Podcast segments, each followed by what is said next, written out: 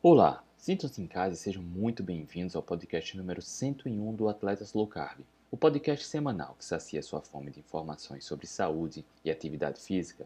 Este episódio foi extraído de uma live que fiz com a nutricionista Letícia Moreira e com o graduando em nutrição Henrique Altran. Henrique é mais um daqueles profissionais inquietos que não aceitam caladas as recomendações nutricionais que conflitam com a boa ciência e vem causando um impacto negativo na saúde geral da população. Por exemplo, Muitas pessoas têm medo de comer a gordura natural dos alimentos, mas acham seguro comer pão com margarina todo santo dia. Isso sem falar dos cereais matinais, suco de frutas, chocolates, suco de caixinha, achocolatado e por aí vai. No bate-papo, questionamos muitas das recomendações que não têm fundamentação científica ou entram em grande conflito com a boa ciência.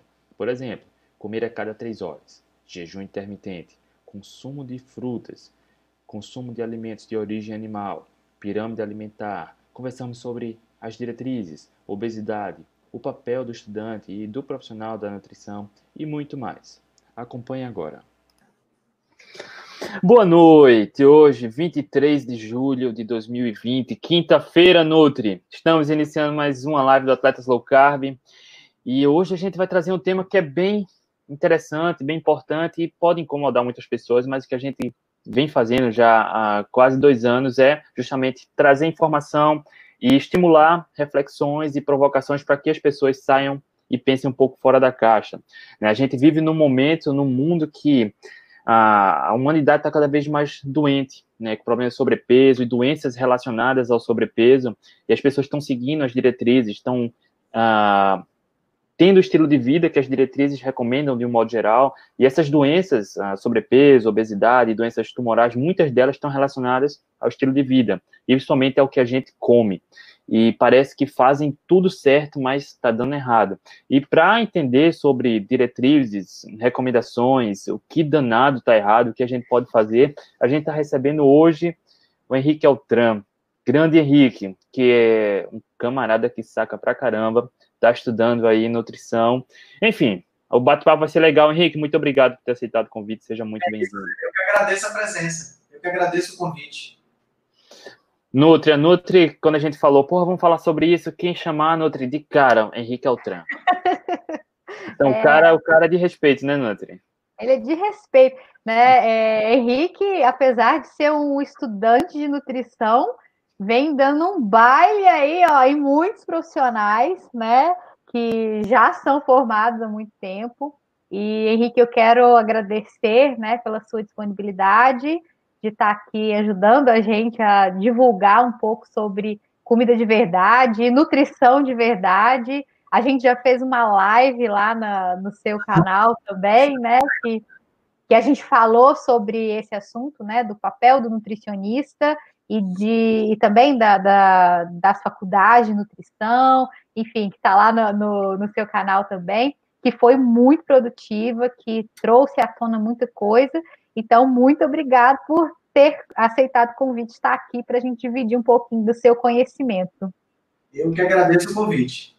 É, antes da gente começar esse bate-papo, eu queria agradecer a presença e dar boa noite à turma que já está aqui, a Fabiana Nunziato, que está marcando presença direto, Elton Oliveira, Andréa Mazieiro, Tiago Braga, Serjão, Marcel, Rodrigo, a Tamara. Tem uma turma boa aqui, já estão mandando as mensagens falando que o, o Henrique é top. Olha aí, vocês esperam. Bacana.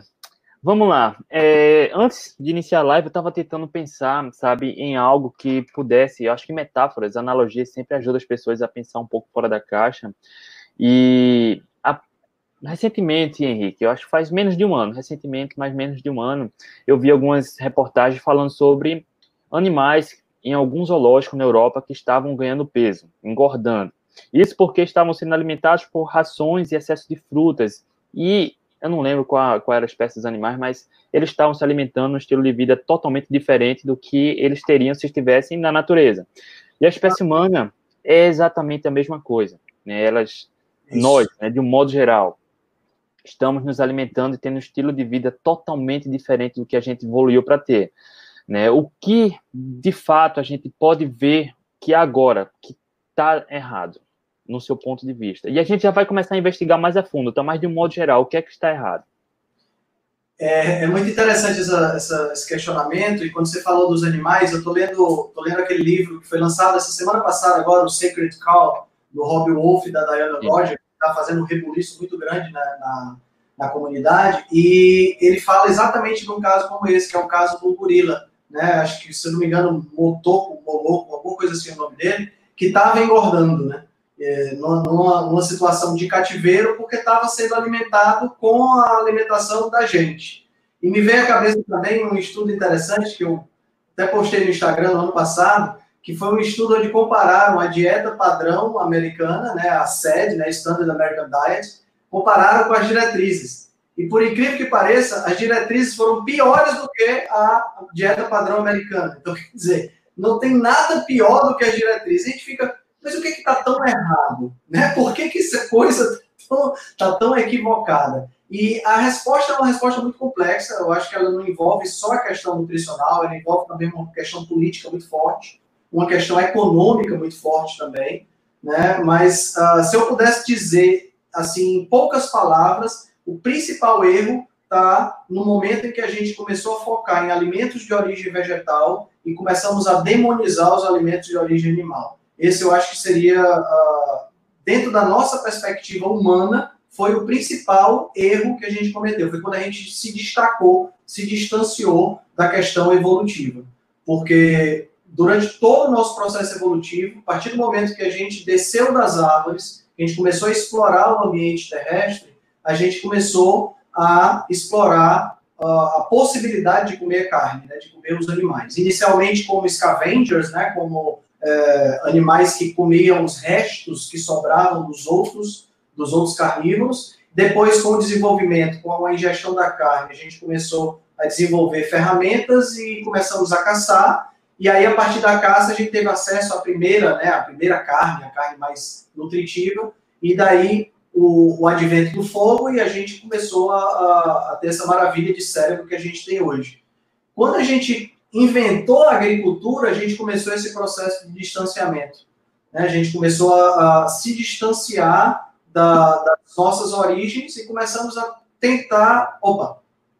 Você, ó, é importante só situar no tempo, né? Que a partir do momento da, da, da do domínio do fogo até a, o domínio da agricultura, na implantação da agricultura foram milhões de anos. Isso, né? E da agricultura para o período, para as datas de hoje, é, é uma porção muito pequena, né? pequena. né?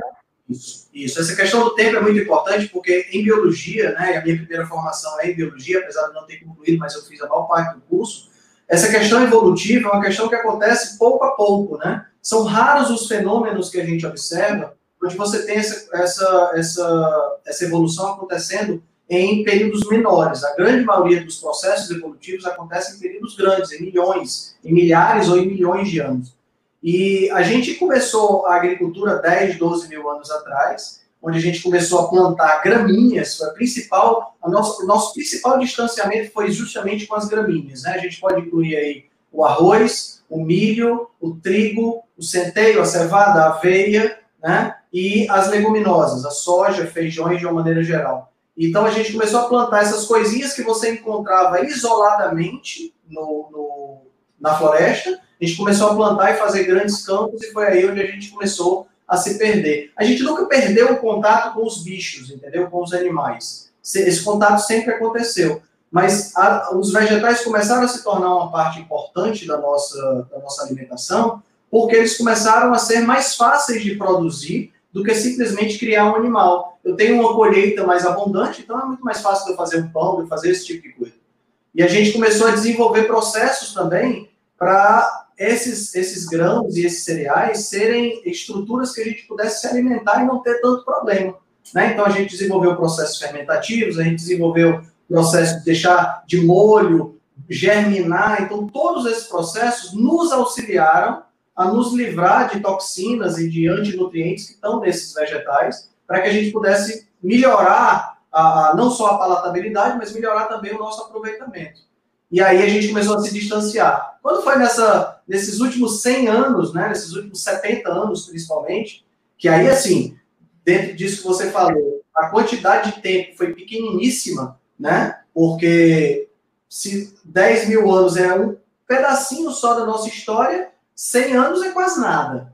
Né? A gente começou a, a, a achar, eu, eu costumo dizer que a gente começou a achar que o que a gente criou era mais interessante para a nossa alimentação do que o que a natureza criou. Né? E para quem quer levar para um viés religioso, a gente, as criações humanas se tornaram mais importantes para a alimentação do que as criações de Deus, vamos dizer assim. E aí foi onde a gente começou a preferir o óleo vegetal à manteiga ou a, a, a, banha, né, as gorduras animais. A gente começou a preferir o, o, a fórmula infantil, que essa é uma coisa que não me entra na cabeça, a fórmula infantil materno, né? E aí foi a derrocada final, onde a gente começou todos os problemas. E não é só isso, né? Você falou de cultivar trigo, milho, arroz, mas a, o próprio trigo daquela época, até de um período mais recente da época de Jesus Cristo, se não me engano, era tinha uma densidade nutricional bem maior, com inclusive mais proteína e bem menos glúten do que o trigo de hoje. O pão daquela época era duro, seco, hoje é fofinho, macio. Então até a composição nutricional é muito diferente num período bem curto de tempo, né? Verdade, a, a, porque a partir do momento que a gente começou a plantar, a gente começou também a fazer um processo que na biologia é conhecido como seleção natural, ou melhor, seleção artificial, que é a seleção nossa. Seleção natural é imposta pela natureza, seleção artificial é o que nós colocamos. Então, se eu plantei, vamos dizer, banana, né?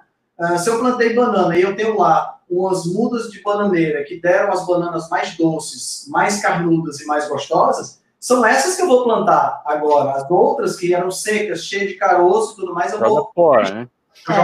vou deixar de plantar. E aí eu vou selecionando durante esse processo, e é exatamente isso que acontece, é um processo de seleção, até eu ter o que tem hoje. Hoje a gente tem uma situação, André, que é totalmente diferente do que a gente tinha há um milhão, dois milhões de anos atrás, né? com, com o, Homo erectus, por exemplo, há 300 mil anos atrás, com o Homo sapiens. A gente tem hoje frutas que são extremamente ricas em açúcar, né? muito mais do que o que se poderia imaginar, e uma, frutas que têm menos fibra, e a gente é exposto a uma quantidade enorme de frutas que a gente não tem, não, é, não são frutas de época, a gente não tem, não teria o tempo todo na nossa, no nosso no nosso habitat, a gente tem isso o tempo todo no supermercado, né? E a gente tem frutas que a gente nunca entraria em contato, porque pensa comigo, hoje eu moro no Nordeste, né? Eu tô, você também está em Recife, né? A, a, a Letícia está em. Mas eu, é, o que a gente tem no Nordeste aqui? Vamos pensar caju, coco, mas não tem uma variedade muito grande. Quando é que eu, um primata do Nordeste, seria exposto a kiwi? Tá entendendo? Seria uma, é uma situação que não existe do ponto de vista biológico. Mas eu vou no supermercado e compro quantos eu quiser. E compro aquele mais doce, né? Que é mais gostoso, que dá mais vontade de ser, que é uma sobremesa. Né? Então, quer dizer, uma, uma, uma, aí a gente entra nisso que você falou das recomendações. Né? Uma fruta é um alimento natural, né?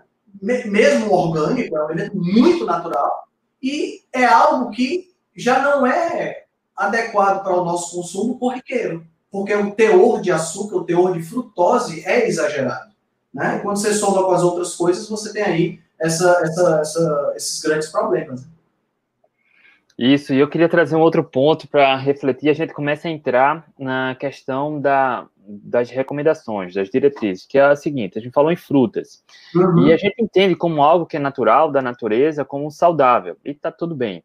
É, você falou né, no começo agora da live que a espécie humana ela é, criou fogo, teve domínio do fogo, começou a caçar. Então, de um modo geral, as populações caçadoras coletoras, é, de um modo geral, em sua grande maioria, priorizavam o consumo de alimentos de origem animal.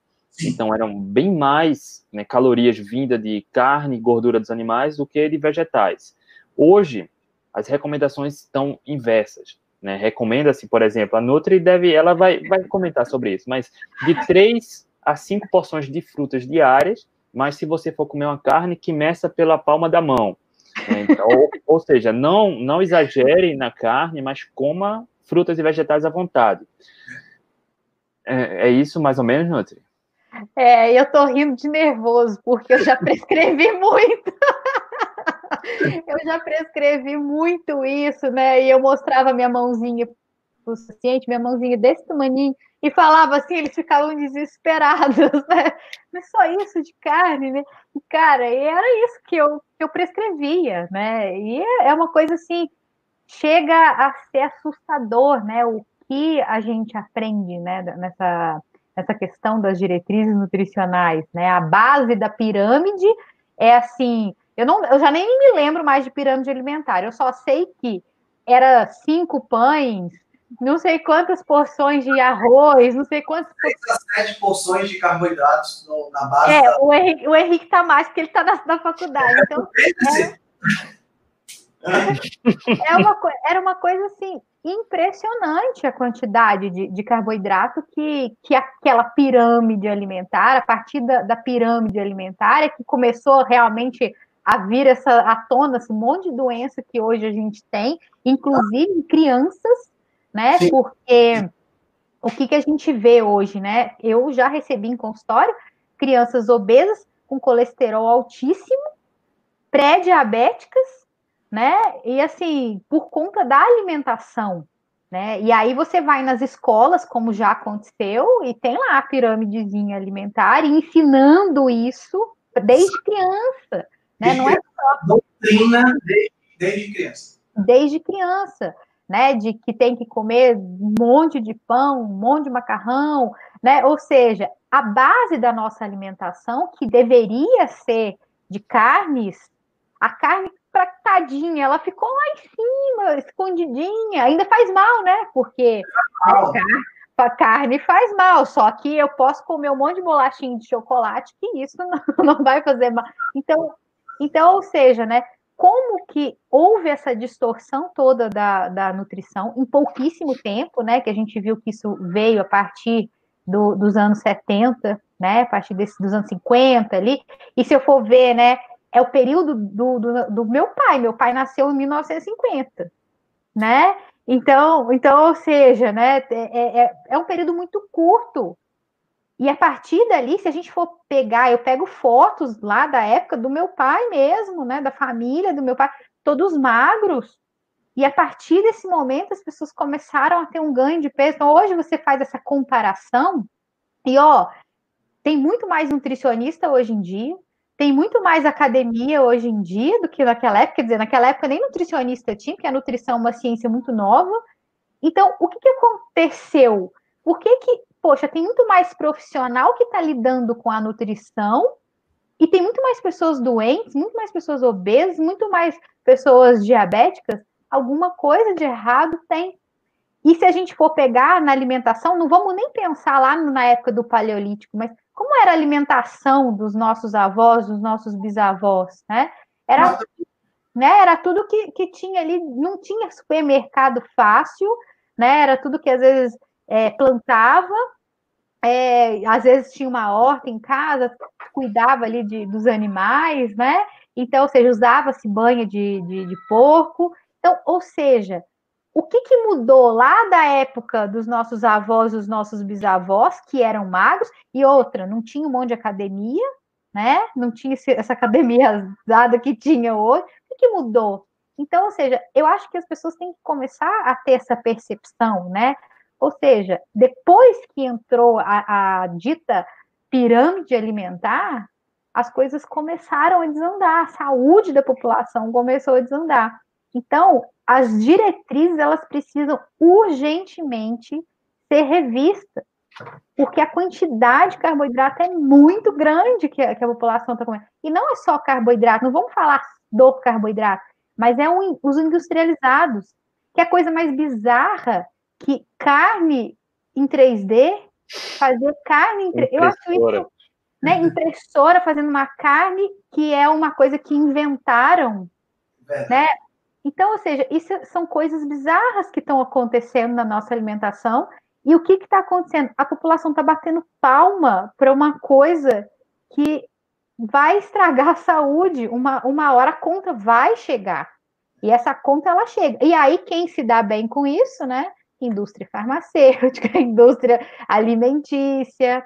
Aí tem que tacar um monte de suplemento, óbvio, só fica comendo um monte de porcaria, tem que ter suplementação, senão não vai dar conta realmente, né? É.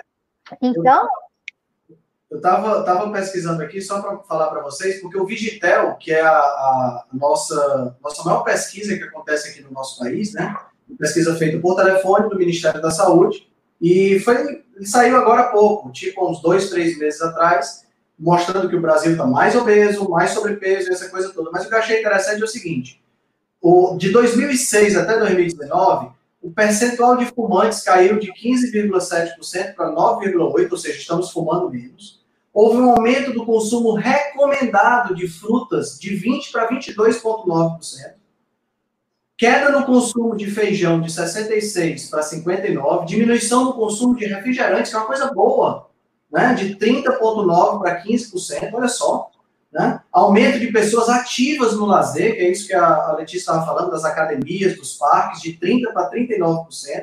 Aumento de pessoas ativas no deslocamento, ou seja, o pessoal usando mais a bicicleta para se deslocar. Aumento, aí você pergunta, bom, se teve tudo isso de bom, se o pessoal está comendo fruta, está bebendo menos refrigerante, está fumando menos, está se locomovendo mais, legal, então significa que o sobrepeso diminuiu, né? Não, o sobrepeso Não, subiu. o sobrepeso subiu de 42% para 55%, e a obesidade de 11% para 20%. Aí, o que, o que eu acho interessante é o seguinte: como é que uma autoridade vê essas estatísticas e, bom, eu acho que a gente tem que estimular as pessoas a se movimentarem ainda mais. Eu, eu, não, eu não, consigo entender por que, que não se questiona a base dessa história, que é a forma como isso é ensinado. Eu acho, eu acho assim, eu acho que falta uma. uma tem que ter uma, uma alma caridosa que tenha o um mínimo de inteligência de QI para poder orientar essas pessoas, cara. É um negócio impressionante. Eu fico agoniado quando eu vejo essas coisas. E aí eu chego na faculdade, né? É eu tenho que falar porque eu estou passando por isso. Eu chego na faculdade lá, a professora. Você vai ser expulso, cuidado. E aí eu tenho lá a orientação para se fazer uma dieta com 45 a 65% de carboidrato na dieta. Ah, mas qual justificativa? Até hoje eu quero entender isso, sabe? Cara, e, e, e, eu fiz, essa semestre passado, eu fiz uma dieta para diabético, uma dieta hospitalar, para uma pessoa internada, porque está com complicações de diabetes, e eu tive que colocar de 45% a 50% de carboidrato na alimentação. É eu tive que botar para ela mingau de aveia para ela jantar. Obrigado, né? Colocou, colocaram um, um revólver. Tome! Eu tenho que passar, eu tenho que me formar, né? Mas eu fico, cara, como é possível?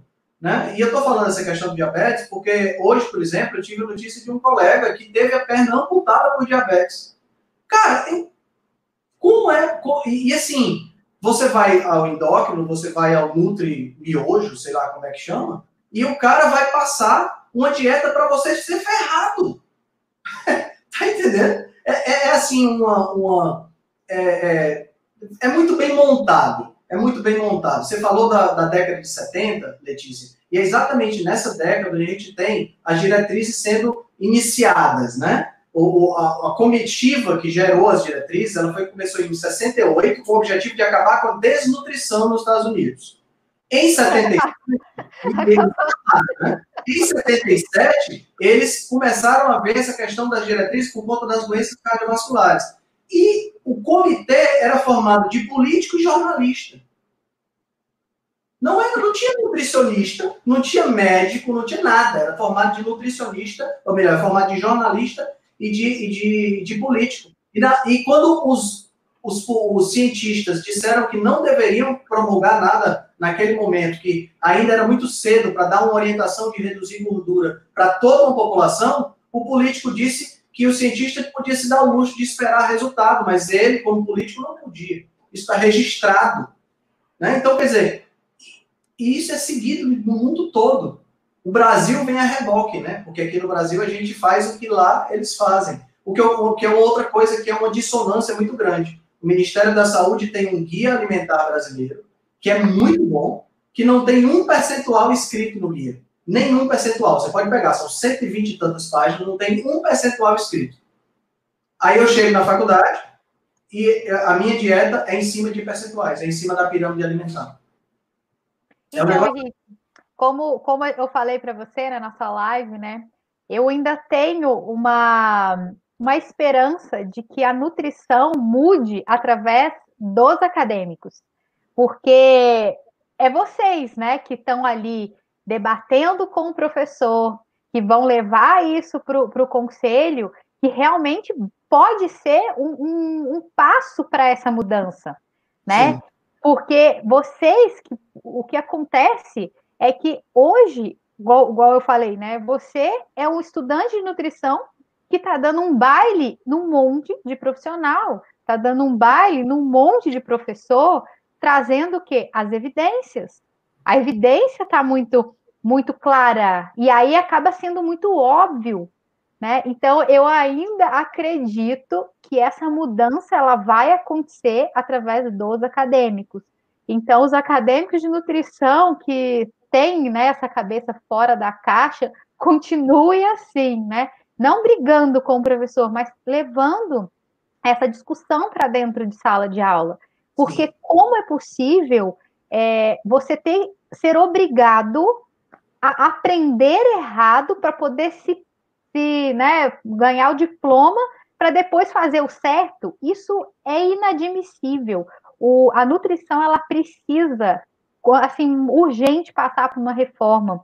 E não só as faculdades, mas a, os conselhos, nossos conselhos, precisam ter conselheiros que tragam à tona essas questões das evidências científicas, porque a população está cada vez mais doente. Olha a obesidade, o, o tanto que cresceu.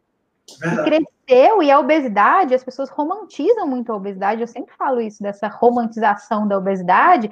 Ah, eu vou me aceitar. Gente, obesidade é doença. Obesidade é, é, é um passo para o diabetes, é um passo para a pressão alta, é um passo para o Alzheimer, é um passo para câncer. Então, ou seja, o obeso ele é inflamado, né? Ele é um ser inflamado que está comendo de forma totalmente errada e que aí entra as questões comportamentais também, ou seja, não é só alimentação, mas tem um monte de situações juntas, né? Então, é importante que vocês, acadêmicos, comece a trazer esse, essa discussão para dentro de sala de aula, porque eu acho que se cada vez mais surgirem acadêmicos com esse nível de, de pensamento, né, as coisas vão começar a mudar. Então, eu acho que espero que não demore. Tem uma, tem uma frase boa do Max Planck que diz o seguinte: ele diz que na ciência a, as teorias elas não caem porque outras novas vão surgindo e vão substituindo as antigas mas elas caem porque as pessoas que defendiam as antigas morrem e outras que é. novas aparecem. Então, Eu assim, vamos ver se morrem alguns dinossauros para gente poder. Meu Deus, estou desejando a morte dele. Henrique, a Nutri falou, vocês falaram, enfim, as evidências. É, a gente fez um apanhado geral sobre o estilo alimentar da espécie humana né, de, no período da agricultura, algumas coisas começaram a mudar, enfim, de lá para cá, tudo desandou. É, na década de 60 para 70 foi quando o camarada que queria provar a todo custo que era a gordura saturada que estava causando problemas cardiovasculares. Né? Em resumo, foi isso. E a todo custo ele quis provar e acabou o governo americano aceitando e recomendando evitar o consumo de gordura saturada. A partir daí, os Estados Unidos adotou essa recomendação e o mundo seguiu os Estados Unidos. E foi nesse momento que a indústria viu uma excelente oportunidade. Ora, criou-se a margarina como alternativa saudável para a gordura da manteiga. E se a gordura perde espaço, então o macronutriente ganha espaço, que foi o carboidrato refinado.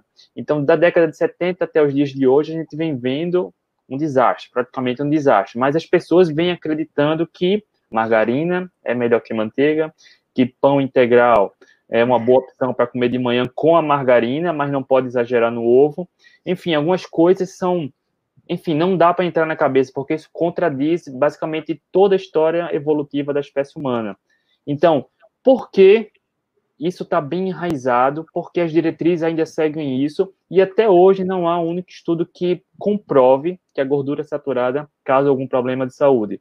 Pelo contrário, tem alguns estudos que mostram que pessoas com colesterol alto, por exemplo, que tende a aumentar quando você come mais comida de verdade gordura saturada, vivem mais, têm maior longevidade. Já vi alguns estudos com japoneses, acho que uns dois ou três, mostrando isso.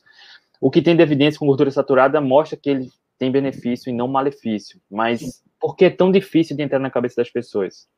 Olha, uh, André, tem uma, tem, como eu falei no começo, tem uma questão econômica e uma questão política muito forte por trás das diretrizes alimentares. Porque o que aconteceu com, essa, com esse comitê que foi estabelecido e que iniciou na década, no finalzinho da década de 60 e durante a década de 70 gerou essas primeiras diretrizes, foi que ele estimulou uma grande quantidade de subsídios agrícolas para as produções nos Estados Unidos.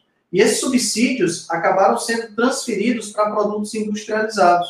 Então, hoje, você tem uma caloria muito mais cara quando você pensa na carne. E uma caloria muito barata quando você pensa num chocolate, num Twix, sei lá, num, num chocolate desse qualquer. E isso aí acaba gerando é, o primeiro problema é que essas indústrias agora não querem perder esse subsídio. Ah, se você está subsidiando a produção, a produção do, do, do, do trigo, eu, você vai continuar subsidiando, porque eu tenho que mamar nessa teta. Né? E, ao mesmo tempo, você tem uma indústria farmacêutica que lucra com essa questão. Né? Porque o que, é que a indústria farmacêutica faz? Se a gente observar os, os blockbusters, né, os medicamentos mais vendidos pela indústria farmacêutica, são aqueles que tratam sintomas, né, que cuidam dos sintomas de uma alimentação ruim. Então é um ciclo que se fecha. Você come ruim, adoece, vai ao médico. O médico recebe bola da indústria farmacêutica, e não sou eu que estou falando. Basta aí você ir nos periódicos científicos. Mês passado saiu um detonando a indústria farmacêutica. Atualmente está tendo um escândalo muito grande com a Novartis nos Estados Unidos. Né? Então, o, o médico recebe ou recebe grana diretamente, ou recebe subsídio para o laboratório dele fazer uma pesquisa, ou recebe pagamento por quantidade de receita. Né? A minha namorada, ela foi representante de produtos farmacêuticos há, há muito tempo atrás. E ela disse que dentro da farmácia tem um sistema de catalogação de quem foi as receitas e quais foram os medicamentos catalogados para gerar benefícios para os médicos. Então, quer dizer, você tem uma estrutura que te alimenta ruim, o médico não sabe cuidar dessa alimentação, então ele te receita um medicamento e diz para você continuar alimentando ruim. O medicamento te tira o sintoma, mas você continua comendo ruim e você fecha o ciclo. Então, a indústria alimentícia, ela te torna doente e a indústria farmacêutica te escraviza. Pronto. Você fecha um ciclo que é, aí você tem uma quantidade enorme de dinheiro né, circulando, porque a indústria farmacêutica muitas vezes tem um medicamento, alguma coisa que é multado e que tem que ser retirado, tem que fazer um recall, e aí a multa é de 20 milhões, 30 milhões. A indústria farmacêutica paga multa porque o faturamento dela é na casa do bi. Então, não tem. É, é, é uma coisa muito bizarra tudo isso que está acontecendo. E assim, para a gente poder quebrar esse ciclo, é, é, difícil, porque você tem um poderio econômico muito forte. Né? Quando você pensa em indústria farmacêutica, a indústria farmacêutica ela coloca uma pessoa no governo, se ela quiser. Vamos, vamos pegar, facinho, vamos pegar o caso que nós estamos vendo hoje, da, da, da Covid-19, de uma forma muito tranquila, a gente tem um medicamento que tem anos no mercado, que é, era utilizado com outro fim, né, com o tratamento da, da malária, né, febre amarela, desculpa, e a, gente tem um medicamento novo que a indústria farmacêutica ainda não conseguiu empurrar para os governos, mas os, os, estudos estão mostrando que esse medicamento novo é que funciona e que o medicamento que custa 30 reais não funciona. O Redensivir custa 20 mil reais para a pessoa utilizar. Então, quer dizer, você pode dizer assim, ah, Henrique, mas isso é muito teoria da conspiração. Não pode ser essa coisa assim. Olha, pode até ser que tudo que eu esteja falando seja mentira, mas que a pulguinha fica atrás da orelha, fica. Não é, é muito esquisito. É muito esquisito. Então a gente tem aí, ao mesmo tempo, a gente tem um lobby, né, que é feito junto aos políticos, e isso aí tudo é, gera uma, uma, uma, uma massa crítica que faz com que a coisa continue do jeito que está. Aí você tem um selinho, da, que tem lá na margarina, dizendo que faz bem para o coração. E aí... É uma fritação.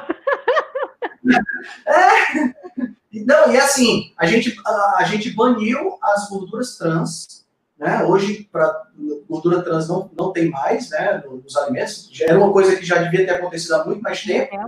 Mas hoje a gente não tem mais, mas aí eles criaram outro tipo de gordura, que é a gordura interestratificada, que não tem absolutamente nenhum estudo sobre elas, ninguém sabe qual é o efeito desses troços no nosso corpo, mas tem um selinho lá de que faz bem para o coração.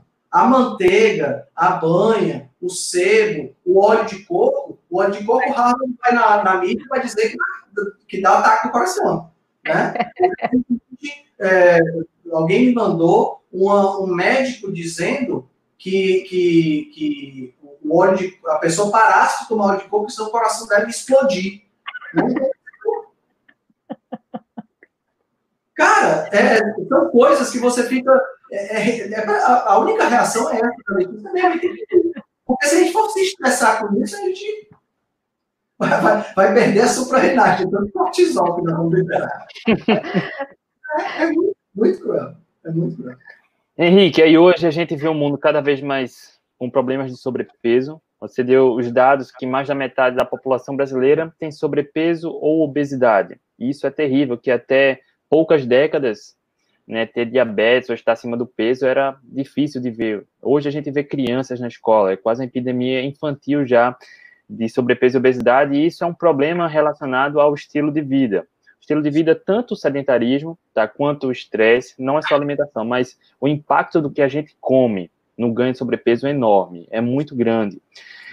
E a Nutri falou que atende mães que levam as crianças com sobrepeso, e eu acredito que elas pensem que, ó, meu filho come muita fruta, come um biscoitinho, come um, um Danone, toma suco, enfim, o que é que hoje a gente tem de evidência, por exemplo, que um suco seja saudável para uma criança. A gente já falou sobre isso, uma live que a gente fez com a doutora Terezinha, que as recomendações para criança é que até dois anos não dê suco de fruta. Isso. Mas parece que depois de dois anos. Ah, depois de dois anos pode.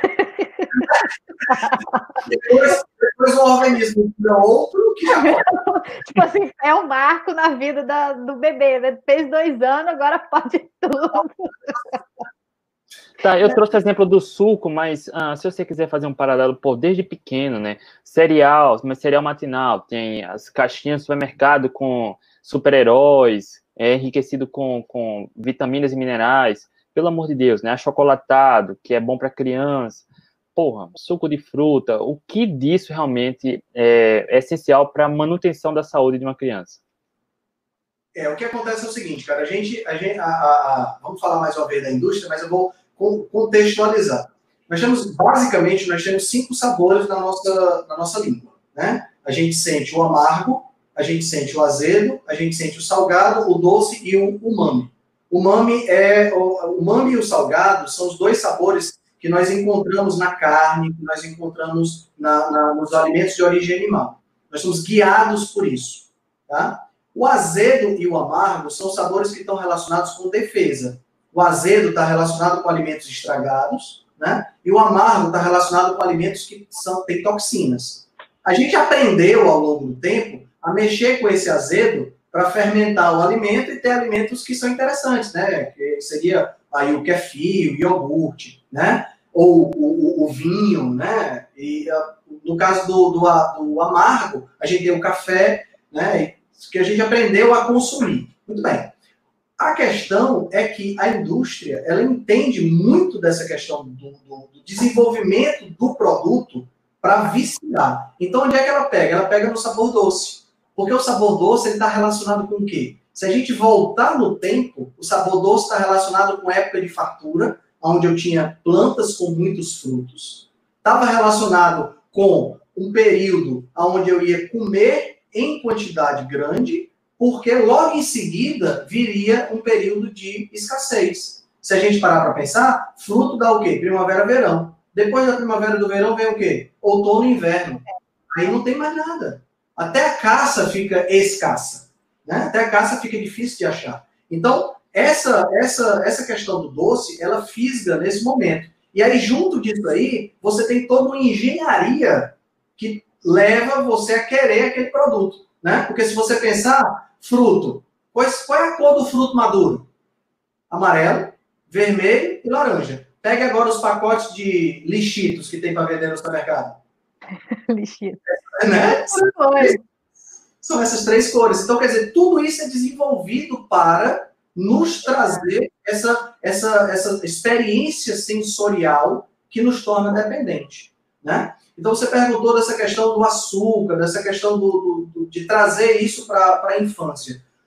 Cara, quando você segue esse, esse tipo de diretriz e acaba gerando, para colocando na boca de uma criança que tinha a experiência dela era o quê? A experiência dela era o leite materno. Leite materno é um pouquinho doce, mas não é aquele doce, né? Para quem já experimentou depois, leite materno ele é doce, mas é um doce bem ralinho. Ele tem um sabor assim, às vezes um pouco mais voltado para o salgado, é uma coisa assim meio misturada. E aí, de repente, você coloca, tem até uns memes que tem na internet dos meninos colocando sorvete na boca a primeira vez. Vocês já viram esses? Não. Menino coloca é. na boca de, de, é, tão, tão doce.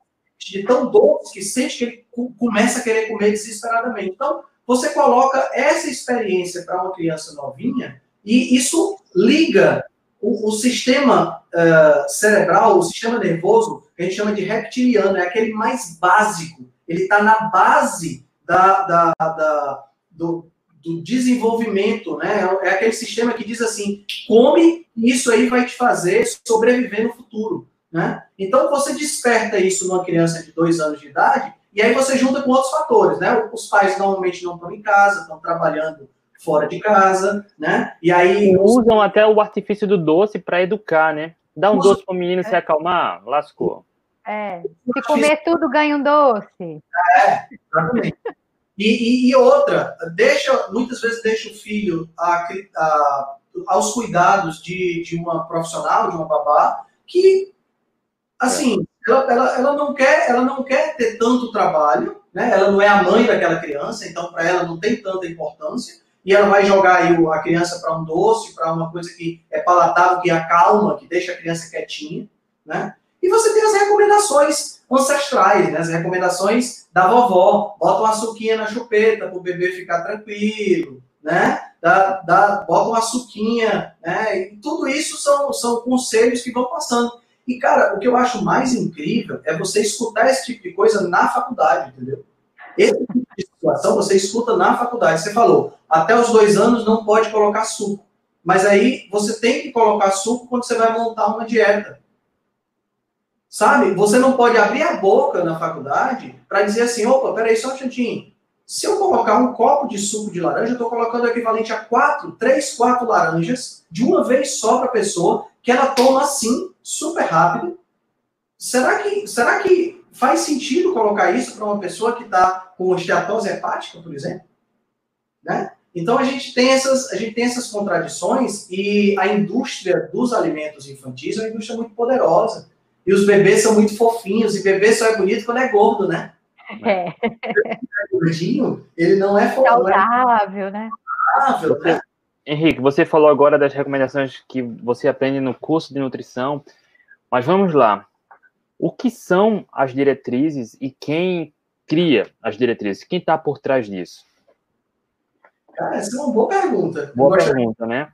É muito saber quem são esses caras para ter uma conversa com eles. aqui no Brasil, aqui no Brasil, se você pegar o guia alimentar, a, a autoria do guia alimentar tem realmente algumas pessoas lá, mas a autoria é do Ministério da Saúde de uma maneira geral, né? E assim, o guia alimentar brasileiro é um guia muito bom. Ele, ele sugere você a comer. Ele não, ele não te diz o que você tem que comer, a quantidade que você tem que comer. Se a gente pudesse resumir o guia alimentar brasileiro, ele faz o seguinte: ele sugere que você coma alimentos minimamente processados ou não processados. Então, então por que ah, ah, o, o, o que tem mais peso, o que é mais forte, é a pirâmide alimentar, que foi criada nos Estados Unidos, se eu não me engano, e na década de 70 para 80, não foi isso? Exatamente, exatamente. A, a pirâmide alimentar é a primeira tentativa das diretrizes, né, desse comitê de, de, de diretrizes, de fazer uma alimentação, de sugerir uma alimentação entre aspas, equilibrada. Né? Então foi essa primeira estratégia. É, é porque a pirâmide Eu estou rindo da publicação do. do, do Felipe. Né? Felipe, é. deveria ser, deveria ser uma estrutura equilibrada que deveria ser, ser usada. Na realidade, a pirâmide alimentar, ela, ela grudou tanto, ela teve uma, uma, um impacto tão poderoso na cabeça das pessoas, que ela continua sendo ensinada, mesmo ela não existindo mais. A pirâmide alimentar no próprio Estados Unidos, ela já foi substituída pelo My Plates, que é um, que na realidade foi só assim, eles pegaram a pirâmide e transformaram num círculo, né? Não tem diferença, é a mesma coisa. Mas eles transformaram num prato né? Que tem a maior parte do prato é vegetal e você tem uma moquequinha assim de carne do lado, bem pequenininho, pra, e, e, e um copo de leite desnatado, porque a gordura saturada do leite é mata. Né? Então, quer dizer, ainda assim, você tem uma estrutura que foi criada em, na década de 80, né? Comecinho do finalzinho de 70, começo de 80, e que é ensinado hoje. Eu não consigo, eu não consigo entender, André, é por que isso se permanece no sistema. Tá entendendo? Eu entendo que se eu tivesse em 1985, eu tivesse no ano 2000, eu até entenderia. Mas eu estou no século 21, 2020, são 70 anos depois disso, e eu ainda sou obrigado a colocar, obrigado entre aspas, né, claro, a colocar de 45 a 60, 55% de carboidrato numa prescrição dietética incluindo obrigatoriamente cereais. Eu tenho Pronto. que cereais. Aproveitando esse gancho, a gente fez uma abordagem é, da história evolutiva da espécie humana e se a gente for olhar do ponto de vista evolutivo, as diretrizes vão na contramão, tá? Não tem fundamentação no contexto evolutivo. Você fez uma postagem recentemente sobre três lacunas científicas no processo de formação do nutricionista e fala sobre a questão evolutiva. Mas se for querer testar na ciência, o que tem de evidência que suporte essas recomendações? De comer 50%, 40% de carboidrato na dieta e ter que incluir cereais. Tem alguma evidência? Não tem evidência. Essa é a questão. Não tem evidência. Tá entendendo? Quando você pega, quando você pega uh, os estudos mais antigos, né, da década de 50 e 60, que procuravam provar a hipótese dieta-coração, esses estudos, eles tinham, uh, eram estudos que os caras, quando tinham um determinado resultado que não agradava a eles, eles não publicavam.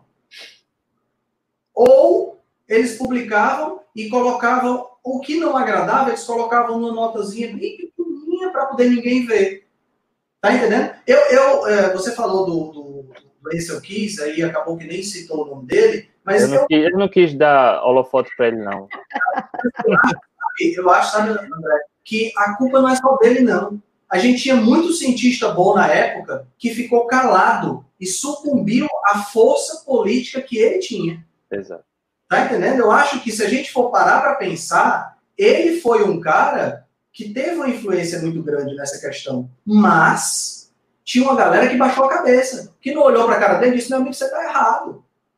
E a gente está tentando fazer isso hoje e a gente hoje, 70 anos depois, a gente sofre tentando mostrar onde é que é está a questão. Não existe, então respondendo a sua pergunta, não existe nenhuma evidência que mostre nem bioquímica, nem ensaios clínicos randomizados e nem epidemiologicamente falando, nenhum, não, pelo menos não conheço um estudo epidemiológico que mostre que a pessoa que precisa, que não come carboidrato, tem um desfecho ruim em termos de saúde.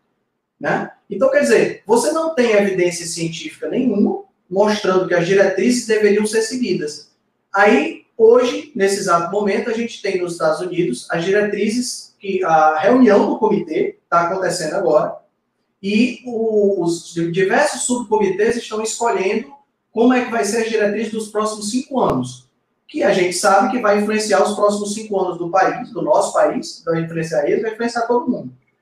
E os caras simplesmente estão escanteando os estudos que mostram o contrário do que eles querem. Tá entendendo? Mais uma vez, então eles estão fazendo o que a gente chama de cherry picking, né? Eles estão pegando só os estudos que eles querem pegar, que comprovam aquilo que eles querem passar, e por incrível que pareça, né, em pleno século XXI, ano 2020, com todo o arsenal de ensaios clínicos randomizados, que eu já cansei de publicar isso no meu Instagram, mostrando que a gordura saturada não é um problema, eles estão querendo diminuir a ingestão de gordura saturada de 10% para 7%. Parece É bizarro, gente. É bizarro. É bizarro. A palavra é essa. É Algumas semanas a gente fez um, um bate-papo aqui com a doutora Regina Mestre também. Ah, e o tema foi. Fantástico, fantástico. Foi exatamente sobre isso. Sobre a, a, hoje a gente vive bombardeado de informações. Por um lado isso é bom, por outro isso é ruim. O lado ruim é que a gente, o leigo, ele não sabe como se orientar. Porque se você quiser em, ir em busca de uma evidência que fale mal da gordura saturada, você encontra. Se quiser uma que fale bem, você encontra. Eu quero chegar no, no seguinte ponto. É, o que falta, tá, no teu ponto de vista, de um estudante de nutrição, até um, um profissional como a Letícia, que resolveu, enfim, ir a fundo, ir lá na evidência, como ele pode diferenciar, saber o que escolher, como entender esses níveis de evidência, que existem níveis, né? Por mais que tenham vários estudos epidemiológicos, basta um randomizado para anular os epidemiológicos. Então, o que falta para eles irem adiante e entender os níveis de evidência? Aí a gente entra exatamente nessa lacuna, ah, André, nessas três lacunas que você mencionou, que foi o curso que eu fiz há algum tempo atrás.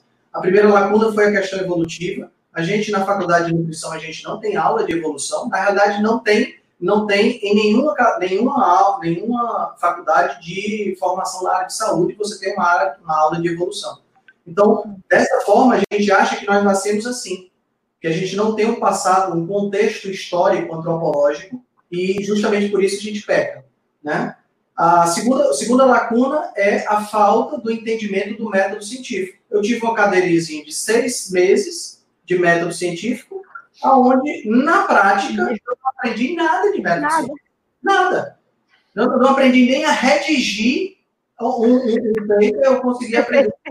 Nada disso. Então, quer dizer, se você não sabe como funciona a ciência, como é que você pode é, ter uma análise criteriosa do ensaio, do ensaio clínico, uma análise criteriosa de uma revisão bibliográfica? As pessoas, elas não sabem, André, dentro da faculdade, as pessoas Vamos pegar assim, vamos pegar dentro da faculdade, nós temos aqueles que conseguem ler inglês, que já é, já é um diferencial. Infelizmente, a, a ciência é em inglês. Né? A gente tem o Cielo, que tem alguns, realmente, alguns textos em português, mas não é, não é, não são... A maioria é tudo em inglês. Né? Então, primeiro o cara tem que saber ler inglês. Depois o cara tem que saber diferenciar o tipo de estudo que ele está na mão dele.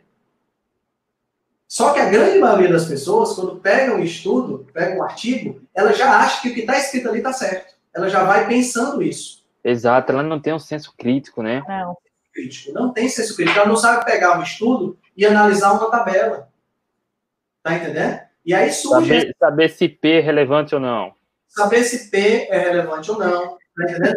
Saber se, saber se, a, se esse, a ferramenta que foi utilizada era realmente adequada porque você pega, por exemplo, estudos epidemiológicos, estudos epidemiológicos usam questionários de frequência alimentar. Recentemente, agora nesse semestre, eu tava, fiz até um post também sobre isso, eu estava analisando uma tese de mestrado, não, de doutorado de uma, uma pessoa, que a professora pediu sobre cafeína. E a tese era o seguinte, era para verificar a, a influência da cafeína em gestantes e recém-nascidos. E a mulher ia fazer a análise levando para a gestante cujo bebê tinha três dias de vida, um questionário de 150 questões, cada questão com quatro opções. A mãe, bebê de três dias de vida, toda a do parto, com o menino chorando, aprendendo a dar Foi qualquer coisa. Tinha que responder 600 itens. Como é que uma mãe vai dar uma resposta correta para uma, uma pesquisadora como essa? É, assim, é, é, é, é risível. Tá entendendo? Então, você tem uma margem de mundo muito grande. E aí você tem outra coisa que acontece também, dentro dessa questão dos estudos, é que a partir do momento que você começa a analisar, você começa a ver diferença, por exemplo, em risco absoluto e risco relativo. Sim.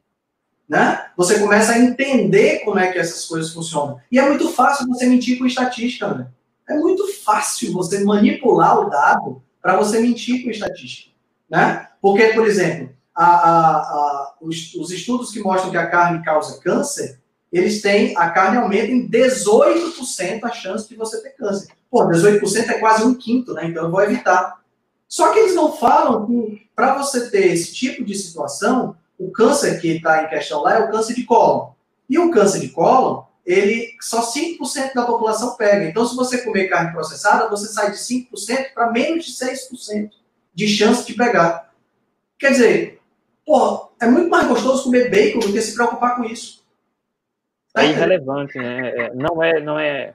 É irrelevante. E, e a carne processada, que é essa que eu estou falando, ela está no mesmo grupo carcinogênico, segundo a Organização Mundial da Saúde, do cigarro. E o cigarro, esse número de 18%, é de 300%. Como eu posso colocar essas duas coisas no mesmo grupo? Juntas, já. Tá entendendo? E não, e você, você não acredita. O grupo também inclui plutônio. Tá entendendo? Plutônio. Ou seja, você se expor a um material radioativo, tá no mesmo grupo que você comer carne. A única coisa que a gente pode fazer é rir. Não, é rir. não tem nem o que falar, é rir. nesse livro que eu estava comentando, no Sacred Call, o Rob Wolf fez uma entrevista com o cara da IARC, né, que é a Agência Internacional de Combate ao Câncer. Ele fez a entrevista e o cara falou: não, é porque a gente faz o seguinte, a gente não acessa o grau de risco a gente só agrupa se tem risco ou não. o Rob Wolf perguntou, como assim? Não, vamos imaginar o seguinte, se você tiver uma casca de banana, você pode sofrer um acidente com a casca de banana.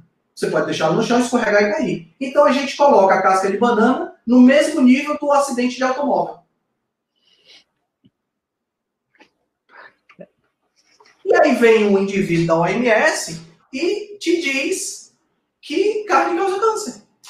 Cara, e a, a gente fez uma, uma, uma live nesse começo de pandemia com com o pessoal da Rebelião Saudável e discutindo as orientações da OMS em relação ao Covid. E na orientação tem, pare de usar gordura saturada e use óleo de canola.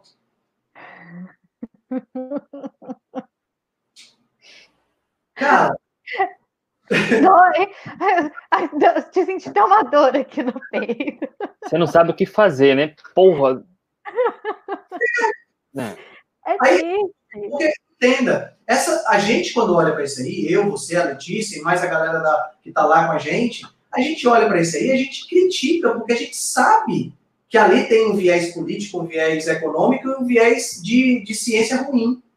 Mas quando você pega uma dona de casa que vê no Jornal Nacional, em cadeia nacional, aquele, aquela recomendação. Ela vai usar óleo de canola. Tá entendendo? E aí é pior, ela vai receber uma cesta básica que é. tem o óleo lá dentro. Vocês já viram como é a cesta básica? A cesta básica. É básica para você ficar doente. Exatamente. É a base da doença.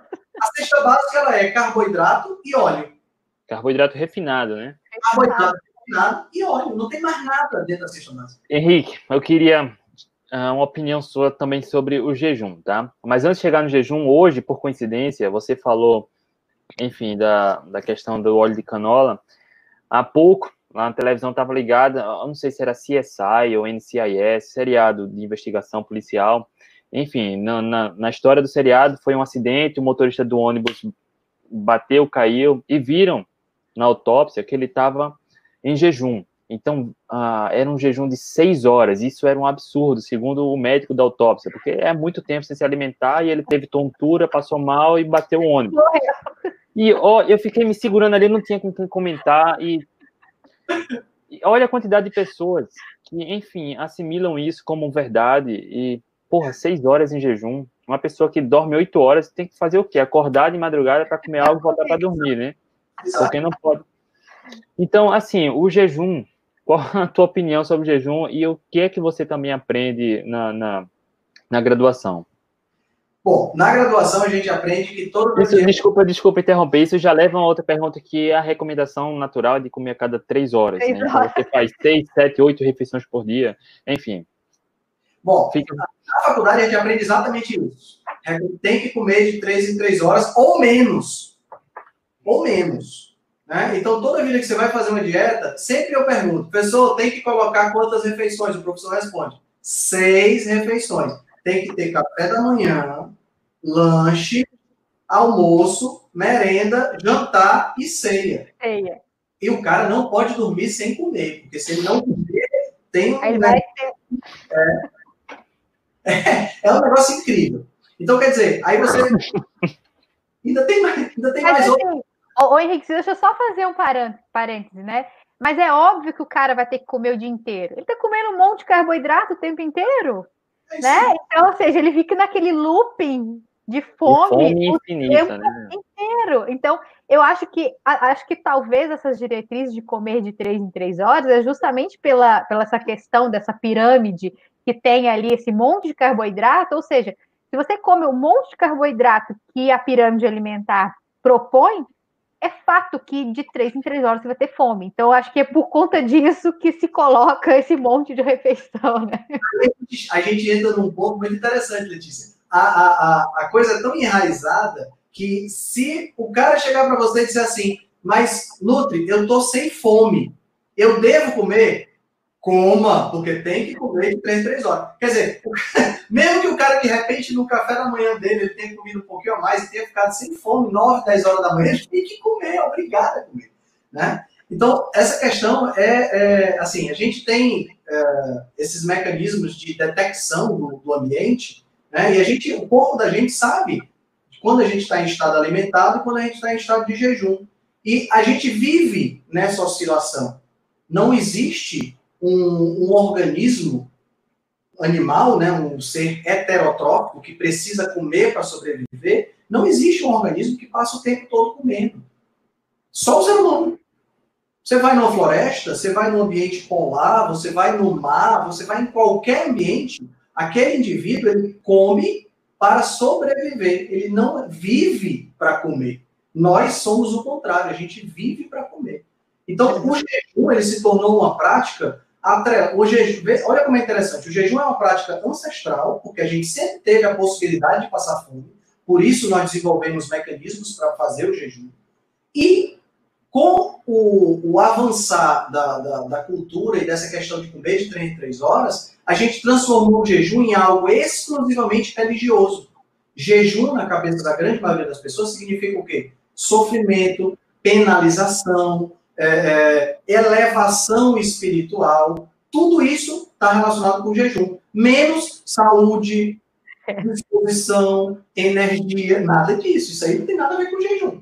Né? Então, é, a minha opinião sobre o jejum é que é uma prática fenomenal, mas eu gosto muito do jejum como evolução natural da dieta. Que é para não acontecer isso que a Letícia acabou de falar. O cara se entope de carboidrato na, na, na, na ceia, e aí. compensar no jejum, né?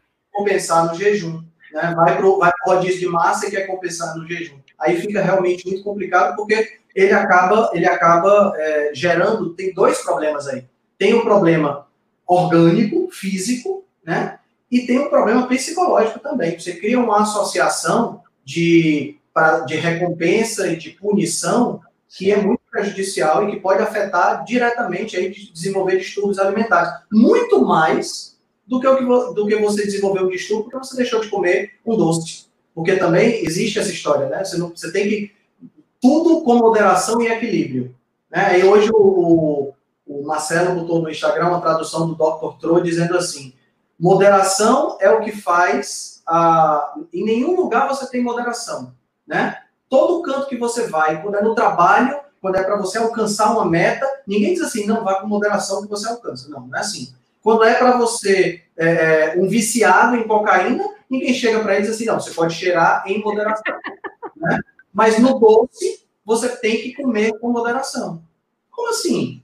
Eu já tenho, cara, eu sou eu sou compulsivo por doce, certo? Porque eu, porque eu resolvi o problema de compulsão, mas você nunca deixa de ser compulsivo, né? E a única coisa que funcionou para mim foi restrição. E não foi só restrição do sabor doce, do, do, do doce açúcar. Foi restrição do sabor doce. Eu passei oito meses sem comer nada de açúcar, nada de fruta e nada de adoçante. Para poder me livrar disso, dessa, dessa questão. Foi a única forma que eu consegui. Eu já tinha tentado várias estratégias. Não, eu, festinha de aniversário, eu garanto, eu vou comer só um brigadeiro. Aí depois de um vem 30. Não fica sonhando. Abre a porta do inferno. inferno. É, é, tipo assim, você abre a porteira, sai o primeiro boi, depois sai todo mundo. É, não tem oh, eu, não, eu não sou compulsivo por doce, mas eu também tenho muita eu fraqueza e o autoconhecimento é fundamental. Eu acho que eu já falei isso em uma live, mas Eu também não tenho vontade por, por, por frutas, mas certo dia eu comprei pinha para aqui para casa, para minha esposa, para meus filhos, e minha esposa estava comendo pinha, eu deixo eu provar só um pouquinho. Até na fruta eu não fiquei um pouquinho só, tive que pegar uma pinha para mim depois, sabe? Porque o doce da fruta também estimula para que você coma mais e mais. Tá? Então, o autoconhecimento é fundamental. Se eu sei que eu não vou ficar só naquele pedaço, naquele pouquinho, eu nem vou. Então, quando eu como chocolate, por exemplo, 85% eu consigo ficar em um quadradinho, no máximo dois. Mas numa fruta ou algo com um teor de doce maior, eu nem, nem vou. Sim. E, e, infelizmente, o doce é um comportamento socialmente aceito. Ninguém vai te criticar quando vê. É, a gente, eu, quando vou no supermercado, que porventura eu tenho que botar um produto doce refinado no carro, sei lá, por algum motivo, eu vou para casa de alguém que bebe refrigerante e eu fiquei encarregado de levar o refrigerante, por exemplo. Quando eu, eu fico com vergonha quando vou passar no caixa. Então, não sei se vocês entenderam, eu fico com vergonha. Mas você olha para o lado, olha para o outro, ninguém está olhando para você com uma cara crítica, porque você está colocando Coca-Cola. Mas se você abre a boca para dizer doce, não, doce eu não como porque me, me dá compulsão. Por exemplo, porra, deixe de ser radical. É. É, é, é, é, o que, que rola, deixe de ser radical. Então, quer dizer, é, tem essa questão do comportamento socialmente aceito, mas assim, a gente sabe né, que o doce ele tem um efeito aditivo, viciante muito forte, muito forte. E se a gente não tiver esse autoconhecimento que você está se referindo, fica, fica, fica complicado de você, de você conseguir vencer essa compulsão. Né? É, voltando só a cada três horas, comer a cada três horas. Do ponto de vista evolutivo, não faz nenhum sentido essa recomendação. E o que, é que a gente tem do ponto de vista científico que dê suporte à recomendação de comer a cada três horas? O André só faz pergunta difícil, né? Eu quero saber, cara. Cara, não tem nada. É assim, tem estudo dizendo que se você, se você pegar ensaio clínico randomizado, comparando comer de 3 em 3 horas com ter apenas 3 refeições, o gasto energético não muda. Não há nenhum efeito no metabolismo, porque a justificativa é, é que. Justamente é. Acelerar o metabolismo, né? É porque vai aumentar o metabolismo. A justificativa não se, não se, se estabelece quando você analisa 24 horas. Quando você analisa a, a, a pessoa que vai fazer, por exemplo, comer de 3 em 3 horas, com uma restrição calórica, ou seja, ela está comendo de 3 em 3 horas, ela está comendo menos calorias do que o que gasta. E aí você faz a mesma reflexão com o jejum, né? A pessoa está ingerindo também menos é, calorias e, e quantidade de refeições menores. Também não há diferença, ou seja, não há nenhuma justificativa para a pessoa comer de 3 em 3 horas. Não tem. Tem uma justificativa. Mentira, tem uma justificativa. Lucro da indústria dos lanches, é. snacks e por aí vai. O, o, o, lasca de comer a cada três horas é que o foco tem que ficar em calorias. Você pode comer o tempo todo, mas tem que ser de pouquinho em pouquinho. Quando a gente fala de uma abordagem low carb, né, Nutri? Não, você come até ficar saciado, deixa que seja comida de verdade. As pessoas se espantam, porque isso é diferente. Como eu vou comer é. sem medir porção, sem contar calorias? Cara, é, é, tão, é tão bizarro que às vezes você diz isso para a pessoa e ela diz assim: Mas o que é ficar saciado? É, já... é. Exato. Eu já estudei. Mas o que é ficar saciado? Qual é a diferença de estar saciado e estar cheio? As pessoas, elas perderam a conexão. Perderam a noção, é. Conexão. É impressionante, é impressionante. O, o, o, o, o cérebro foi tão hackeado pelos alimentos ultraprocessados que as pessoas perderam a conexão com o próprio metabolismo, com, elas não, não sabem. E a gente vive num mundo, né, Letícia? Você falou muito bem dessa questão do comportamento a gente vive num mundo cheio de estímulos, a gente vive num mundo uh, cheio de estresse, né? E tudo isso afeta diretamente o comportamento. A gente passa, a gente está vendo aí um boom de ansiedade, de depressão, de suicídio, né? E tudo isso tem a ver com o ambiente que a gente vive e as pessoas que não entram na, na, que não se suicidam, por exemplo, ou que chegam até lá, elas acabam mexendo com a alimentação antes, né? comem compulsivamente, descontam na comida, tem ansiedade, parece que tem fome, né? Então, tudo isso são coisas que é, é o, mundo moderno está doente. O mundo moderno está doente. Eu estava conversando com um amigo hoje exatamente falando isso. Essa Covid-19, ela veio para mostrar para a gente o que um vírusinho chinfrim pegou uma humanidade doente. Pegou uma humanidade carente de cuidado, carente de saúde, carente de atenção, né? E aí a gente vê esse estrago que ele está fazendo. Quer comentar algo, Nancy? Não, mas é justamente isso, né? Essa a, a população, né?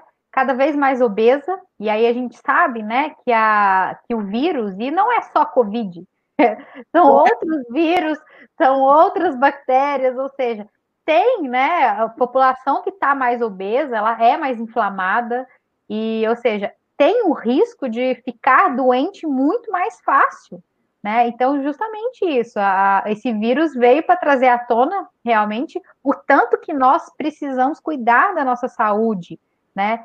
Parar com essa coisa de querer só tratar com medicamento, né? Ficar, sair desse ciclo, né? De come errado, depois vai tratar lá com, com, com medicamento. A gente tem que parar de, desse ciclo, a gente tem que começar a tratar a raiz do problema, né? Que é com alimentação, que é com atividade física, que é com exposição ao sol, o pessoal não vai no sol porque tem medo de pegar câncer, né? E se vai, passa milhões de protetor, dormir bem, evitar estresse. Então é um combo de saúde. A gente fala falou aqui da alimentação, atividade física, mas são várias outras coisas que sustentam essa saúde, né? Então se a gente é, ficar escravo da, da indústria farmacêutica, ah, fiquei estressado, toma remédio. Ah, eu não vou no sol, mas eu vou tomar vitamina D. Ah, então, ou seja, a gente só vai remediando as coisas, esquece que a gente precisa tratar a raiz de problema, porque se não tratar a raiz de problema, a gente vai ficar tratando sintomas a vida inteira, né? E uma hora essa conta vai chegar que nem medicamento vai dar jeito, né? E aí, o que, que acontece? Você vai chegar numa idade em que vai ficar dependente das pessoas para poder cuidar de você, vai viver uma vida, às vezes, vegetativa, né? Porque dependendo do, do grau de, doença, aí vai ficar num, num, problema vegetativo. Então, ou seja, será que a gente está é, tá olhando só para o agora, só para o presente, esquecendo desse futuro que a gente quer para a nossa saúde, para a nossa vida? Porque aqui a gente está falando de viver, né? De ter saúde para poder viver. A nossa passagem aqui é tão rápida. Então a gente tem que fazer isso de uma forma mais saudável possível. Então, cuidar da, da alimentação e cuidar desses outros pilares que, que eu falei é extremamente importante para evitar justamente isso, né? Vir um vírus aí e a, a gente amedrontar, mas por quê? Porque o mundo está doente. E as pessoas se acostumam a viver doentes, né? Tomam remédio para poder se alimentar mal, toma remédio para poder continuar sedentário. Porra, toma remédio para dor de cabeça direto, enxaqueca, algo que mudando o estilo de vida, muitas vezes isso é revertido, né? É, a gente tem, a gente tem uma, uma resiliência, uma capacidade de se adaptar ao que acontece com a gente que é muito forte, né? Então a gente consegue é, achar que as coisas são normais mesmo não sendo. Né? É, o, exemplo, o exemplo mais clássico que eu vejo é o exemplo daquela pessoa que come é, fibra, né? que era o meu caso. Eu não posso, eu não sou, não sou celíaco, mas eu tenho uma intolerância não celíaca ao glúten. Toda vida que eu como, a minha barriga fica parecendo que eu estou com 3, 4 meses de gravidez. É, enche a brincadeira. Então, quer dizer, eu comia glúten até pouco tempo atrás e achava que aquilo era normal. Quando eu comecei a low carb, que eu tirei e a, aquilo desinchou, no dia que eu comi, eu disse, caramba, como pode? Será que eu me senti assim? Que é uma coisa que muita gente, muita gente pensa, né? Ah, eu tirei o glúten, eu não sentia nada. Tirei o glúten, agora eu sinto. É não. É intolerante, né? Não é isso, é porque a, o peixe que nasce no aquário, ele não sabe que está dentro Exato. do aquário até ele ser colocado no mar. Né? Então, ele só vai perceber que tem mais coisa para ele, ele explorar se ele for retirado do aquário. Então, como é que eu sei que esse é o meu normal? Se eu não experimentei outras estratégias, né? E, e, e uma outra coisa que eu gosto sempre de falar, que é uma, uma confusão muito comum, é o normal e o comum. São duas coisas diferentes. Normal é você ser saudável, é você dormir oito horas por dia, é você pegar sol todos os dias, você se exercitar, você ter bons níveis de vitamina D, você se alimentar bem, você chegar aos 80 anos, aos 90 anos lúcido, reprodutivo, produtivo, fazendo as coisas de casa. Esse é o normal. Agora, isso não é comum. Infelizmente, o comum é ser obeso, é ser doente, né, é se alimentar mal. Então, a gente tem que fazer essa distinção para que a gente possa entender que a gente não quer ser comum, a gente quer ser diferente, porque a gente quer ser normal, a gente quer participar da, da, da do banquete que a vida oferece para a gente. E a vida oferece um banquete.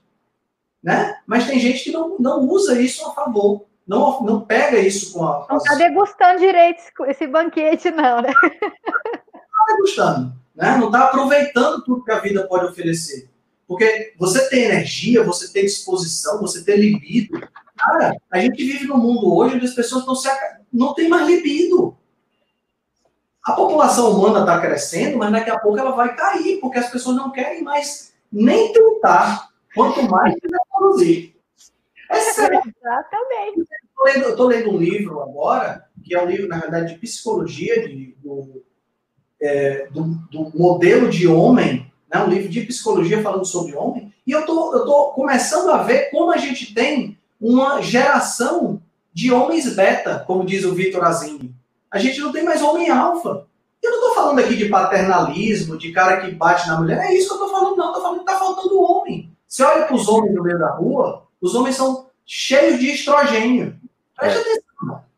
São, são obesos e por conta disso a aromatase trabalha mais a testosterona e tem uma concentração maior, não tem barba, tá entendendo? Não tem pelo. Não Olha tem... aí, ó. esse leite de soja tá fazendo efeito. Tem, tem, um livro muito bom que eu não consegui achar, que chama Estrogeneration. Não sei se vocês já ouviram falar nesse não. livro. Não. Exatamente sobre esse assunto. Sobre essa quantidade de estrogênio que está sendo colocado não só através da soja, soja é um, um, veículo muito poderoso, mas também através de plásticos e de outros utensílios que acabam fazendo com que você tenha uma concentração de, desse estrogênio como homem, né, que a, a, seria o principal afetado, mas a mulher também é afetada com o aumento das, da, da, incidência de câncer e uma série de outros problemas. Né? Mas no caso do homem, é, é uma geração de macho beta que a gente está vendo. Né? Não tem, é verdade, não tem mais macho alfa. Né? O, o, o, o, homem, o homem, quando eu falo homem, eu estou falando não no sentido. É, como é que chama? Essa sociedade hoje é uma sociedade feminista. Feminista, sociedade... mas. Uhum, sim. É isso, eu estou falando dessa questão. Eu acho que a mulher tem um lugar, tem um lugar importante dentro da sociedade, né? Tem que trabalhar. Eu acho que a mulher tem que participar do orçamento de casa, essa coisa toda. Eu concordo. Não, eu, eu não, eu sou extremamente feminista, não sou masculino, é, é, de, de, achar que eu tenho que ficar em casa machista, não sou, não tenho isso. Mas eu acho que o homem tem que ser homem. Pô, cara, o homem não pode ver uma barata que fica com medo da barata, que fica na cadeira, meu. É sério.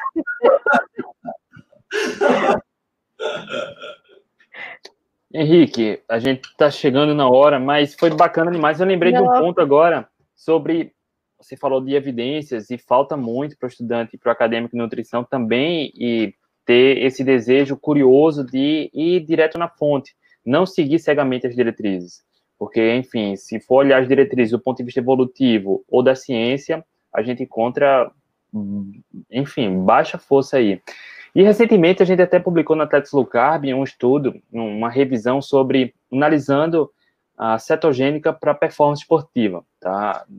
Vendo, analisando a evolução do VO2, a, comparando a dieta cetogênica com a abordagem tradicional padrão com alto teor de carboidrato. Só que os resultados eram mistos, então não houve conclusão. Só que a conclusão do estudo foi que a cetogênica não melhora a performance esportiva.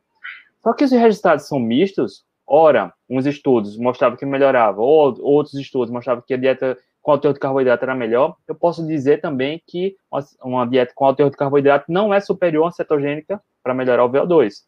Só que ah, para quem só vê a conclusão, só vê o trecho, ele encontra o que quer. Esse ponto crítico para olhar o estudo é fundamental para você também ter a sua opinião. Eu queria, gostaria muito, tá claro, de agradecer a sua presença aqui, mas que você deixasse um recado para os estudantes, para quem está aqui, para quem já está formado, para quem é da área de saúde, enfim, o que você pode orientar? Porque o que a gente vê de diretriz, o que a gente vê na prática, muitas vezes não tem suporte científico nem evolutivo.